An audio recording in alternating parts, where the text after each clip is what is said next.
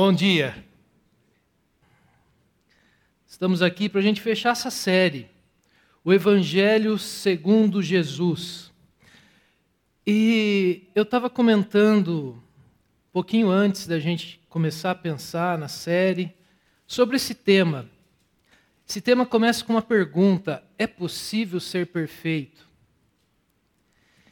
E essa pergunta eu não sei como você olha para essa pergunta, como você encara essa pergunta.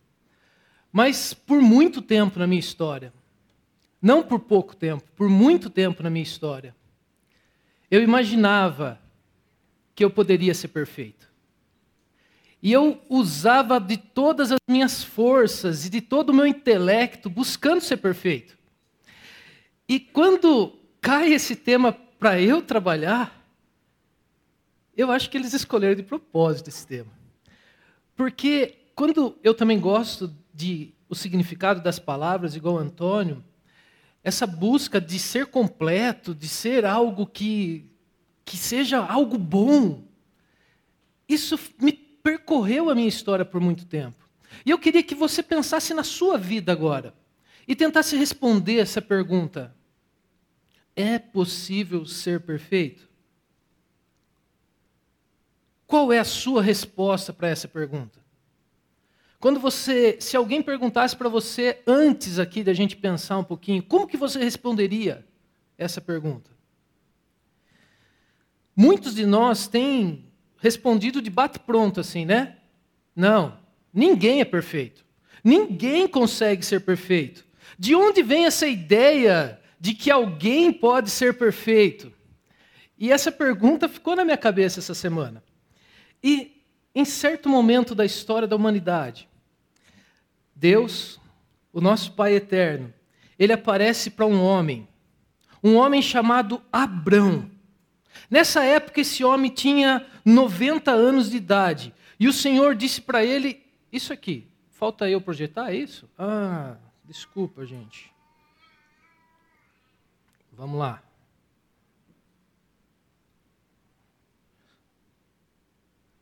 Aqui. Olha só o que Deus disse para Abraão: Eu sou o Deus Todo-Poderoso. Anda na minha presença e sê perfeito. Eu sou o Deus Todo-Poderoso. Anda na minha presença e sê perfeito. Algumas pessoas, quando olham para esse tempo, para esse texto, você pode pensar assim: como assim, Deus? Como assim você pede para alguém ser perfeito? O Senhor está pedindo para mim ser perfeito, está pedindo para vocês serem perfeitos. Isso é injusto. E aí você começa a conversar com Deus: Deus, será que o Senhor esqueceu da história? O Senhor esqueceu que no nosso DNA nós temos a marca do pecado? O Senhor esqueceu que lá no Éden, os nossos primeiros pais, eles resolveram se desconectar do Senhor, eles resolveram virar as costas para o Senhor e ter uma vida de autonomia. E a partir daquele momento, o pecado entrou na vida da humanidade. E eu e você, nós temos a marca do pecado. O pecado está aqui dentro de nós. Como assim alguém que tem pecado vai conseguir ser perfeito? Jamais conseguiremos ser perfeitos. Especialmente no sentido de não cometermos nenhum erro. Diante dessa afirmação, algumas pessoas olham para essa afirmação e elas não acreditam. Eu não sei como você lida com essa afirmação, mas muitas pessoas falam, olham para essa afirmação e falam assim: não, eu consigo ser perfeito. Eu sou inteligente, eu tenho força, eu consigo tomar as melhores decisões, eu consigo ser perfeito. Infelizmente, eu não conheço o contexto de vida de todos vocês aqui. Eu não sei se você foi criado numa família ou em uma igreja que lhe ensinou o jeito perfeito de falar, que ensinou a você o jeito perfeito de se vestir, Ensinou a você o jeito perfeito de se comportar à mesa. Você foi programado para ter uma carreira profissional perfeita. você ia para a faculdade perfeita, você ia estudar de forma perfeita, você ia para o mercado de trabalho de forma perfeita, você ia ter uma carreira perfeita, você ia ganhar um dinheiro perfeito, você ia ter uma família perfeita. Muitas pessoas são programadas assim. Muitas pessoas foram programadas para ter uma vida perfeita. Se você é uma dessas pessoas, o que eu posso dizer para você é que você está vivendo o um inferno. Sabe por que eu posso afirmar isso para você? Porque você não é perfeito. E eu afirmei isso para mim muitas vezes no espelho essa semana, Neto, você não é perfeito. Sinto muito dizer para você isso. Você não é perfeito. E esta busca deturpada pela perfeição tem gerado em você culpa, tem gerado você frustração, porque você vive desesperadamente tão, tentando alcançar a perfeição. Você não entendeu ainda o que Deus pediu para Abraão. Você não compreendeu o que, que esse texto, na verdade, está falando para que Abraão seja um homem perfeito. E de alguma forma, o diabo está deturpando essas palavras do nosso Pai e colocando na cabeça de muitas pessoas que você pode ser perfeito. Você, para ser perfeito, para ser uma pessoa legal, você precisa ser perfeito. E você tenta o tempo todo ser perfeito. E você nunca vai conseguir. E aí vai criando na vida de muitas pessoas um ciclo. Tentar, não conseguir, se culpar, frustrar. Tentar, não conseguir, se culpar, frustrar. E isso é muito ruim para mim e para você. Você não é um pai perfeito. Você não é uma mãe perfeita. Você não é um filho perfeito. O problema é o nosso entendimento de perfeição. Você crê que para ser perfeito, você nunca pode errar. Você nunca tem que pedir desculpa.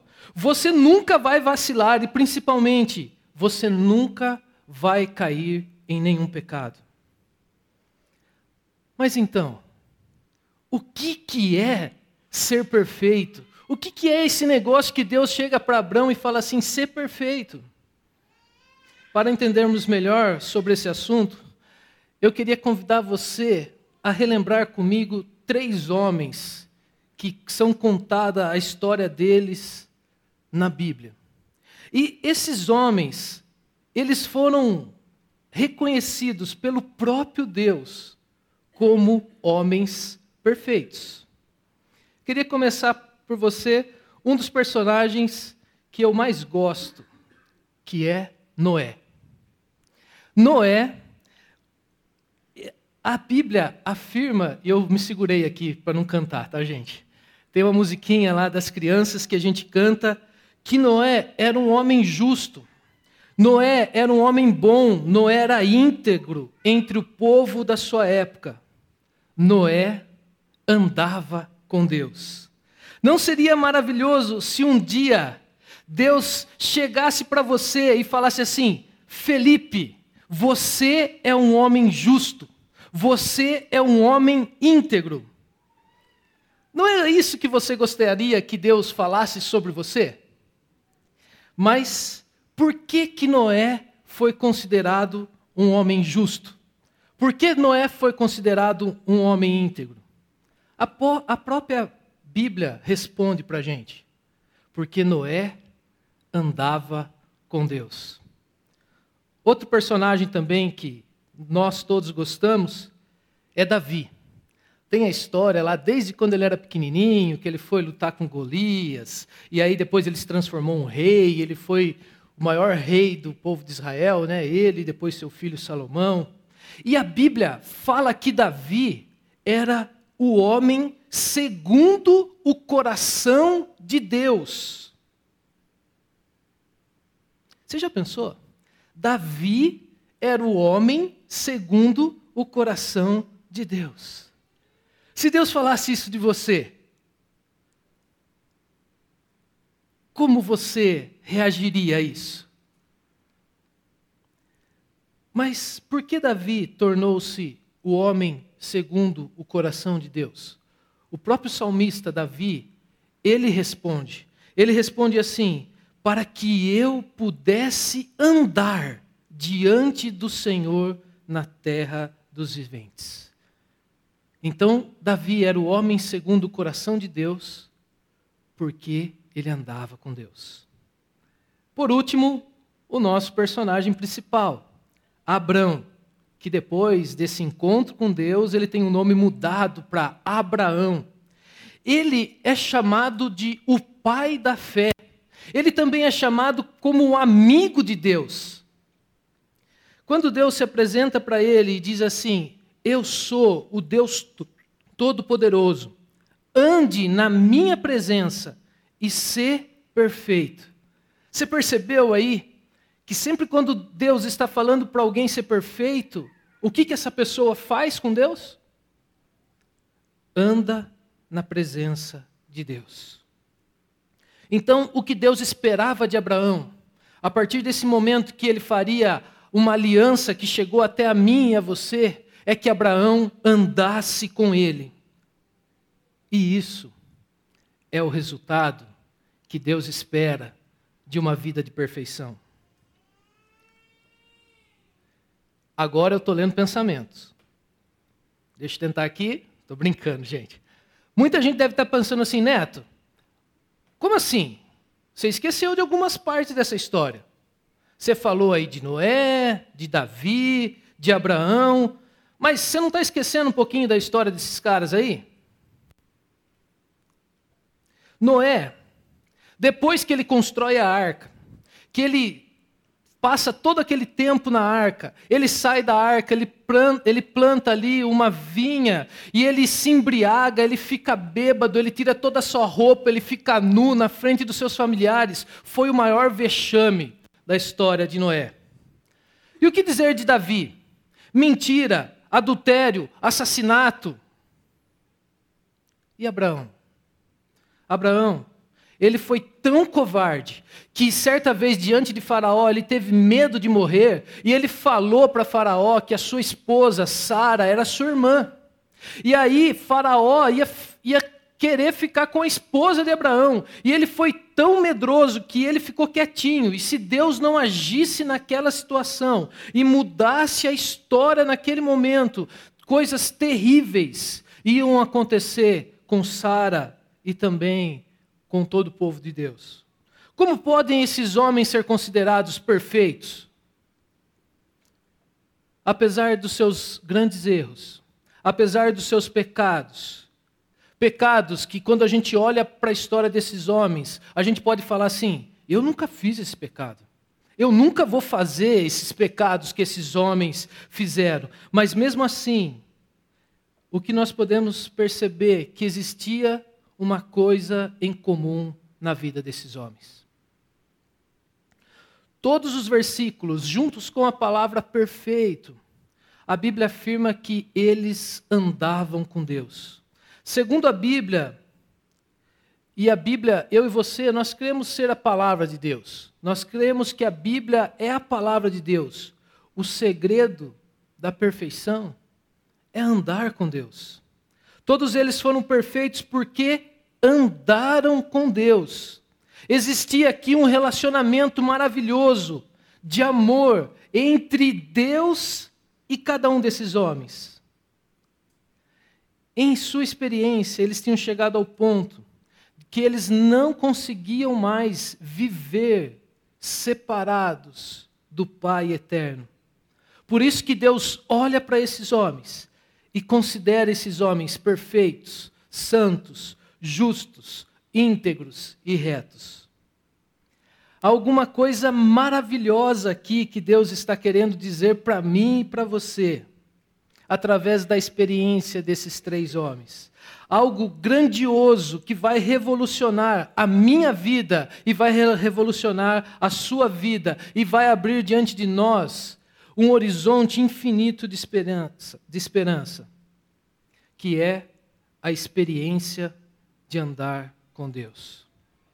Para os seres humanos, uma pessoa ela é perfeita, santa, justa e íntegra quando ela não comete nenhum erro, quando ela não cai em nenhum pecado, quando ela faz tudo certinho, quando ela cumpre todas as normas, as leis e os regulamentos. Todavia, para Deus, uma pessoa é perfeita quando ela se dispõe a andar com Ele. Quando faz do relacionamento com Jesus a coisa mais importante na vida daquela pessoa. Quando a pessoa compreende que tudo aquilo que Cristo fez lá na cruz, e ela clama por Jesus, para que Jesus entre na vida dela e seja capaz de transformar todas aquelas situações.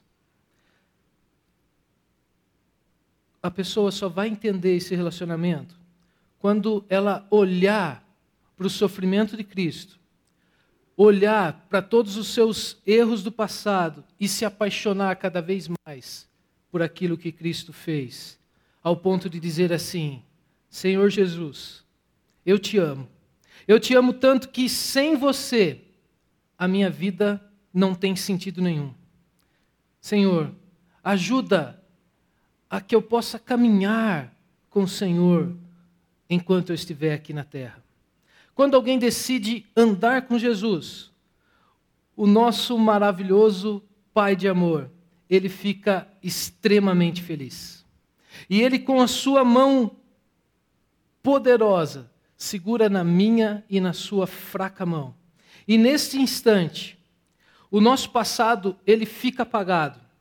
E ele fica apagado para sempre. Não importa se no passado nós somos bêbados, se nós somos covardes, se nós somos adúlteros, se nós somos assassinos. Tudo fica enterrado lá no passado. Porque naquele momento, pelos méritos de Jesus Cristo, todos nós nos tornamos vitoriosos.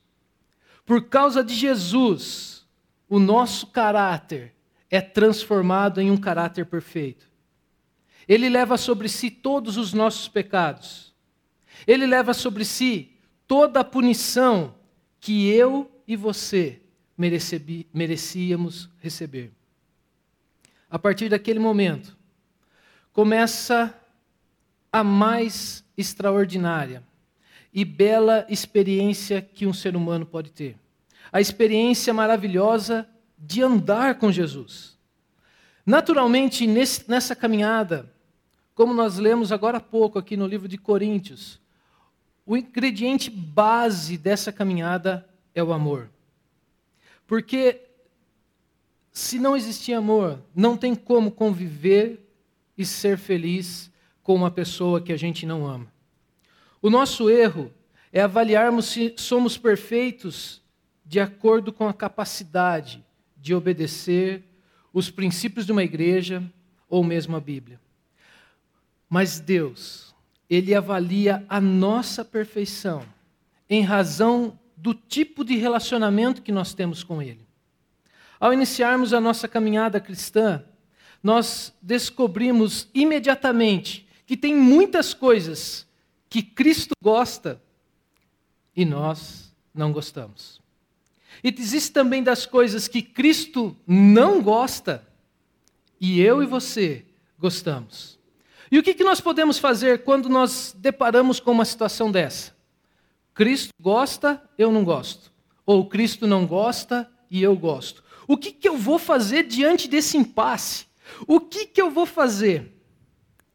Aqui entra de novo a palavra amor. O amor é a solução para o problema, para esse impasse. Eu quero contar aqui uma experiência pessoal. Por favor, me deixem contar aqui. Sempre bom, né? A gente rir da, da vida dos outros. É coisa para vocês rirem. Quando eu era criança, ou melhor, até a minha juventude, eu nunca gostei de sopa. Sabe sopa? Por quê? A minha concepção de sopa era o seguinte: pega tudo que tem na geladeira lá, o resto de tudo, coloca num caldeirão, enche de água, deixa aquele negócio ferver e aí põe na mesa e serve. Gente, Ai, se a minha mãe ouvir isso, né? Eu chegava em casa para comer sopa, eu olhava aqueles negócios boiando, gente. Eu falava assim: não, não dá para comer esse negócio. Até que um dia eu experimentei uma sopa de verdade. Meus primeiros anos de casado, a Dani está ali, ó, eles foram bem difíceis assim no quesito de cozinhar, sabe? Eu só sabia fazer água quente e a Dani fazia algumas coisinhas, sabe? Algumas coisas. Ah, não, melhor não dar muito detalhe, né? Certo dia estava bem frio. E aí chegamos em casa, a Dani virou para mim e falou assim: Neto, vou fazer uma sopa. Eu falei assim: Meu Deus, o que, que vai sair de dentro dessa panela, né? Eu fiquei pensando, eu pensei assim: não, vou convidar ela para comer uma pizza. Não, vou convidar ela para comer um lanche. Ah, mas eu me controlei. Eu falei assim: vamos encarar essa sopa, né? Quem já tinha encarado outras coisas, encarar aquela sopa. Mas eu não queria desapontar Dani. E aí, sentamos lá na mesa, e ela abriu aquela sopa, aquela sopa, e para o meu espanto, gente, aquele negócio ficou bom. Ela fez uma sopa de mandioquinha lá, e aquele negócio cheiroso ficou muito gostoso. Foi maravilhoso aquela experiência de comer aquele caldo de mandioquinha. Era algo que eu nunca tinha experimentado. E quando eu disse para ela que aquela sopa tinha sido a melhor sopa que eu tinha comido na minha vida toda, o que aconteceu? Sorrisão no rosto, ela ficou toda feliz e foi muito bom aquele dia, né? Que aquela sopa trouxe uma alegria enorme para o nosso coração e foi algo maravilhoso. A cada dia mais eu amo mais a minha esposa. O que podia significar o fato de comer um prato de sopa ou ver a alegria no rosto dela. Hoje em dia, lá em casa é assim: esfriou um pouquinho, a gente fala assim: Ô Dani, faz sopa, porque a sua sopa é a melhor que eu já comi. Então, aquela sopa que eu tinha todos os meus traumas da infância, hoje virou um dos pratos preferidos, não só meu, mas de toda a minha família eu descobri que eu posso aprender a gostar de coisas que antes, para mim, não eram nada agradáveis. Entende o que eu estou querendo dizer para você? O dia que nós nos apaixonarmos por Cristo, o dia que chegarmos a amá-lo com todo o nosso coração, com todas as nossas forças, a coisa que mais nós desejamos ver é o sorriso no rosto de Jesus. Sem dúvida, haverão coisas que deixarão você feliz, mas que não vai deixar Jesus feliz. Porque, não se esqueça, nós temos o pecado na nossa vida. Eu não acredito que perder o, o, gosto por coisas que estávamos acostumados a fazer, que nós passamos vários anos da nossa vida fazendo aquelas coisas e a gente gostava de fazer aquelas coisas, não vai ser fácil você parar de fazer essas coisas para fazer coisas que agradem a Deus. Haverá um preço que você vai ter que pagar. Haverá planos que você vai ter que deixar para trás. Muitas vezes, isso vai exigir esforço, isso vai exigir sacrifício, isso vai trazer até um pouco de, de sofrimento, mas tudo isso terá sentido se o fizermos por amor à pessoa de Jesus. Eu gosto muito de ler os profetas. Eu fui lá no profeta Miqueias e ele explicou um dia a maneira certa para que a gente ande com Deus. Miqueias disse assim: Ele mostrou a você, ó homem, o que é bom e o que o Senhor exige. Pratique a justiça, ame a fidelidade, ande humildemente com o seu Deus. Você percebe que a questão aqui não é simplesmente andar com Deus. Tem aqui um adjetivo, é andar humildemente com Ele. É Ele quem dirige e quem comanda a minha e a sua vida. Mas muitas vezes nós olhamos para a nossa história e olhamos até para Deus e a gente acha que nem Deus é perfeito. Ele faz as coisas do jeito dele, ele não faz as coisas do meu jeito.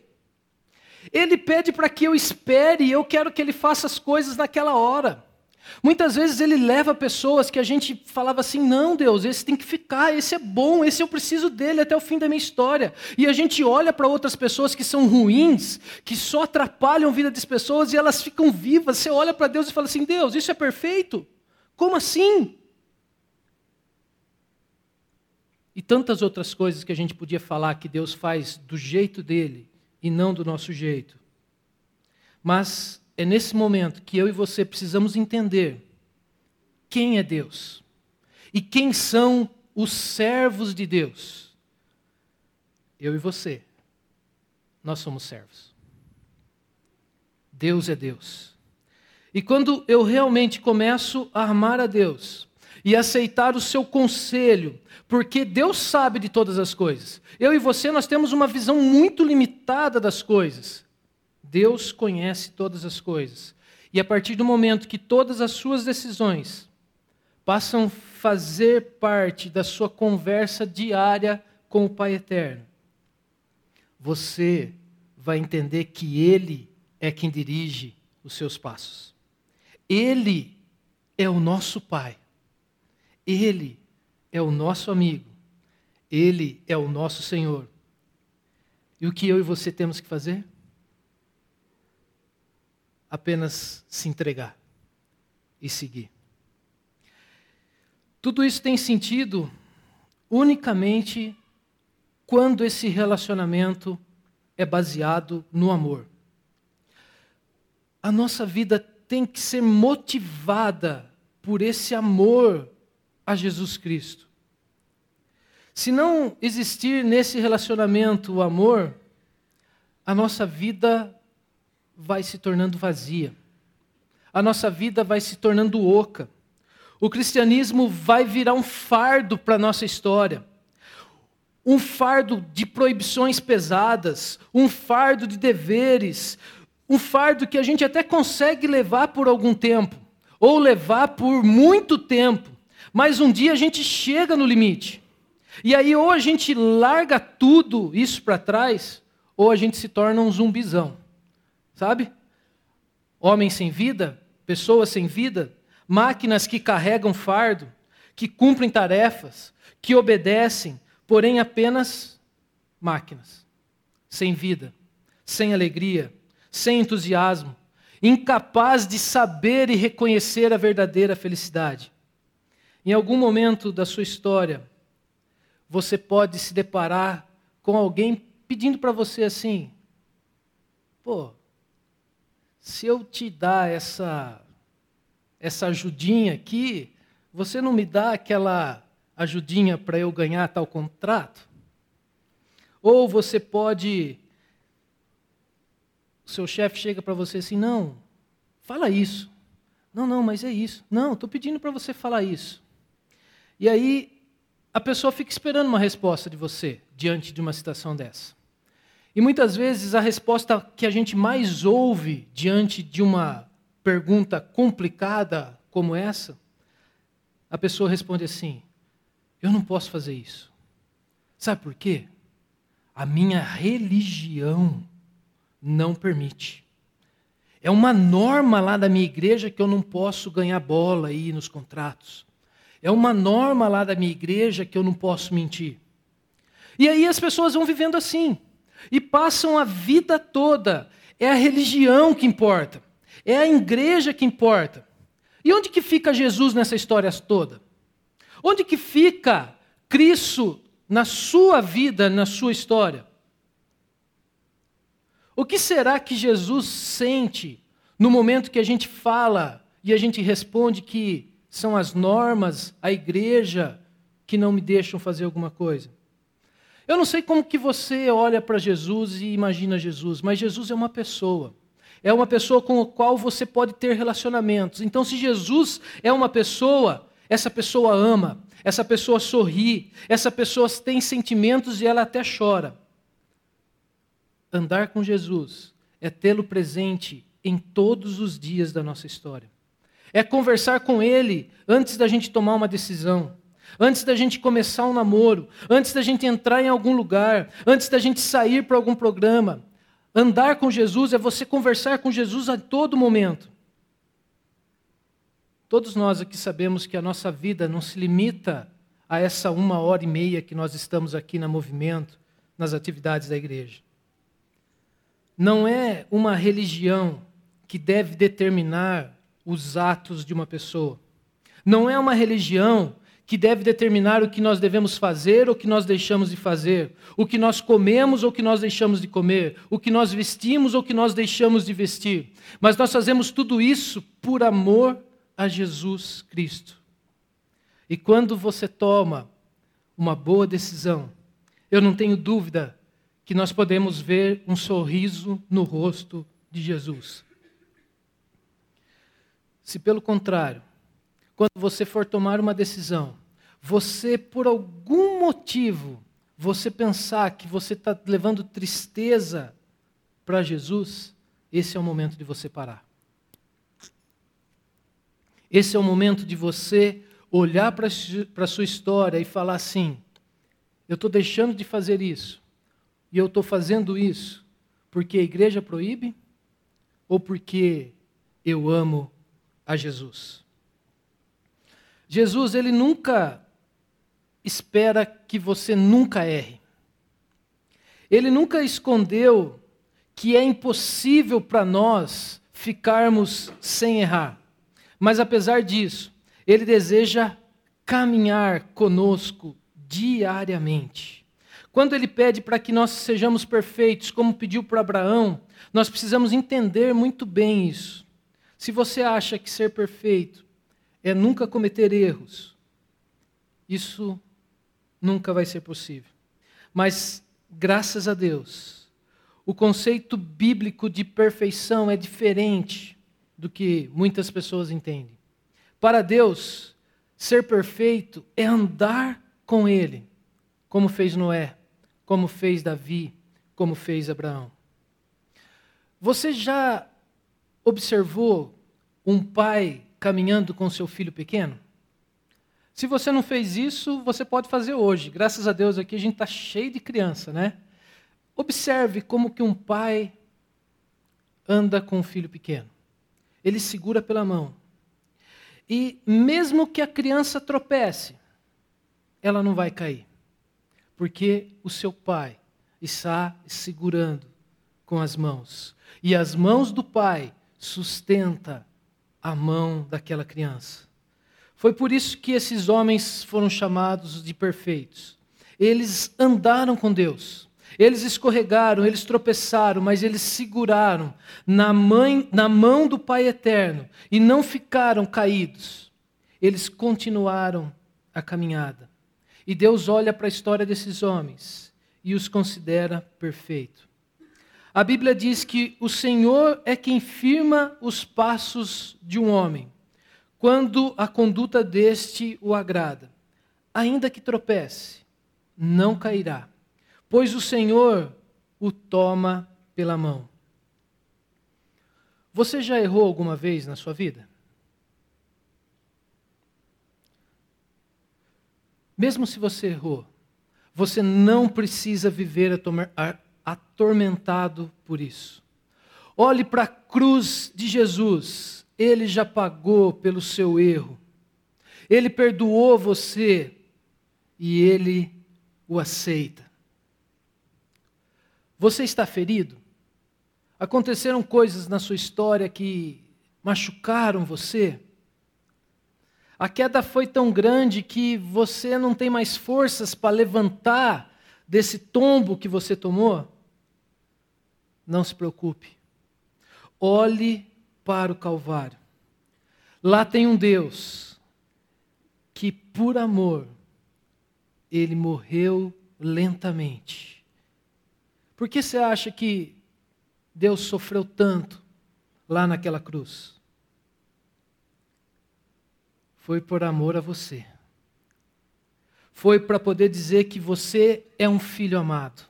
Você é uma filha amada do Pai. E Ele está de braços abertos para receber você nessa manhã. Para a gente terminar, eu queria trazer um, uma fala de Jesus, que o evangelista João escreveu lá no capítulo 14.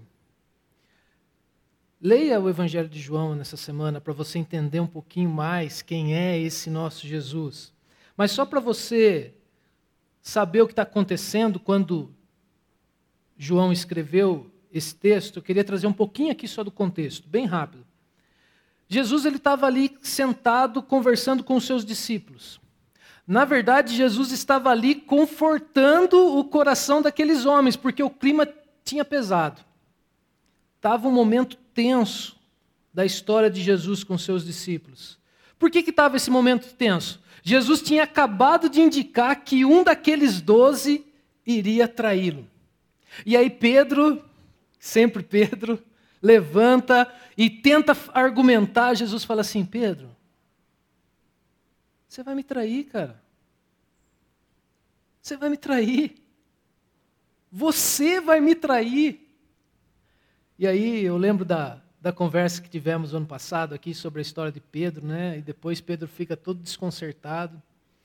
E também faltava poucas horas para Jesus enfrentar a agonia que seria lá no jardim de Getsemane. E também faltava pouquíssimo tempo para a morte de Jesus. E no capítulo 14, Jesus tinha falado tudo isso para os seus discípulos. Jesus deixa para trás as suas necessidades e tenta acalmar e fortalecer o coração dos seus discípulos. E diante da pergunta de Tomé, Jesus responde assim para ele: eu sou o caminho, eu sou a verdade e a vida. Ninguém vem ao Pai a não ser por mim. Jesus não mostra simplesmente o caminho, fala assim: ó, vocês têm que andar por ali. Jesus, ele mesmo é o caminho. É verdade que Jesus ensina como a gente tem que andar no caminho, ele nos guia pelo caminho, ele consagrou ali e pavimentou um novo caminho. Mas tudo isso só é possível porque ele, pessoalmente, é o caminho. Cristo é o caminho. Ele é o mediador entre Deus e o seu povo. Para andar com Deus, para que você esteja ao lado de Deus, nós só temos um meio. E esse meio é Jesus Cristo. Ele é o caminho do homem para Deus.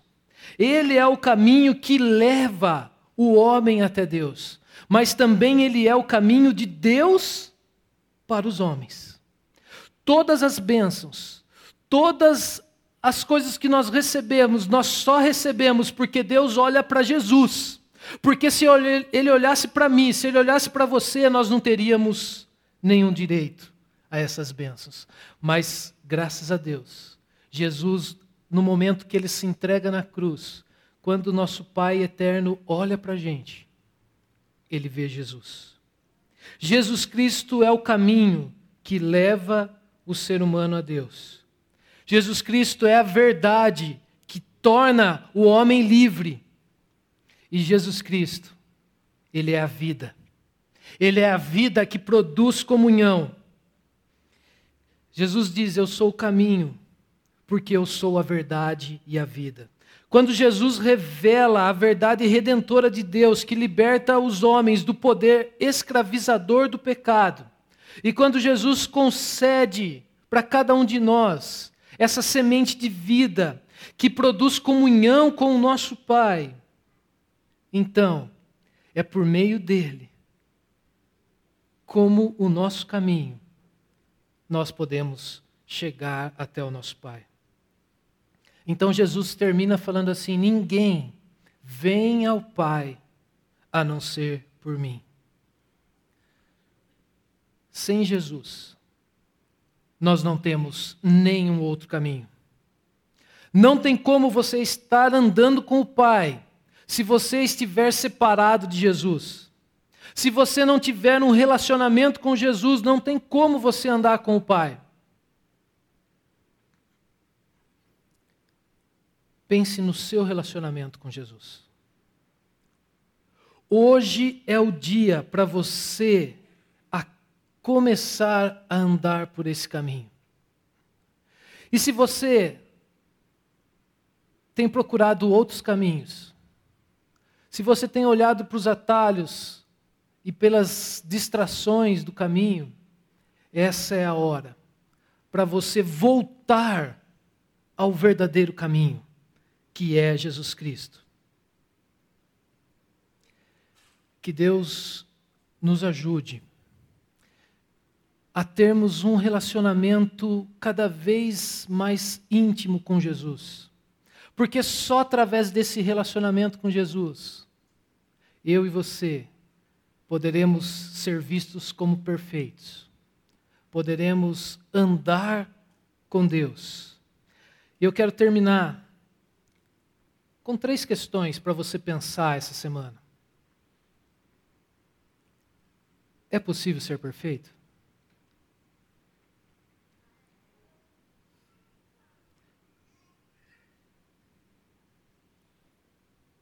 Você se considera perfeito? Agora você entende o que é ser perfeito. Como que está o seu relacionamento com Jesus? Você tem separado tempo da sua vida para ouvir a voz de Jesus? Ah, Neto, como que é esse negócio aí ouvir a voz de Jesus? É estranho, eu nunca ouvi. A voz de Jesus está aqui, ó na Sua palavra. É fácil, eu e você podemos ver aqui, olhar no nosso smartphone, temos ali a palavra de Jesus disponível a qualquer momento. Tenha um relacionamento com Jesus, separe tempo da sua história para você passar na presença de Jesus. Ah, Neto, eu venho todo domingo aqui, eu ouço uma boa palavra, eu escuto essa banda tocar, eu sinto Jesus aqui.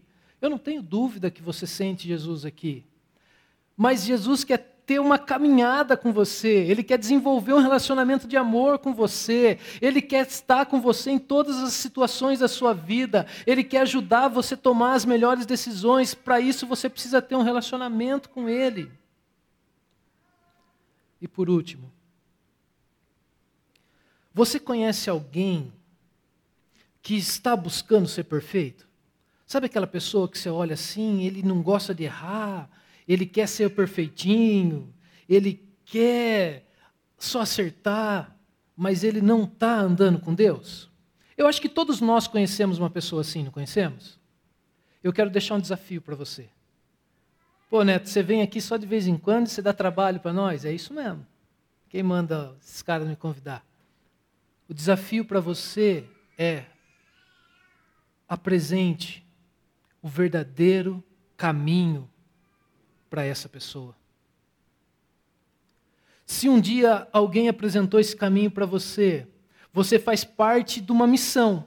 Uma missão que não é sua, que não é minha. É uma missão de Deus. É uma missão que eu e você fomos chamados para participar. Qual é essa missão? É falar desse evangelho para aquelas pessoas que ainda não conhecem. Porque só assim nós teremos uma vida melhor, uma cidade melhor, um país melhor. E assim nós estaremos cumprindo o nosso chamado. Que Deus nos ajude.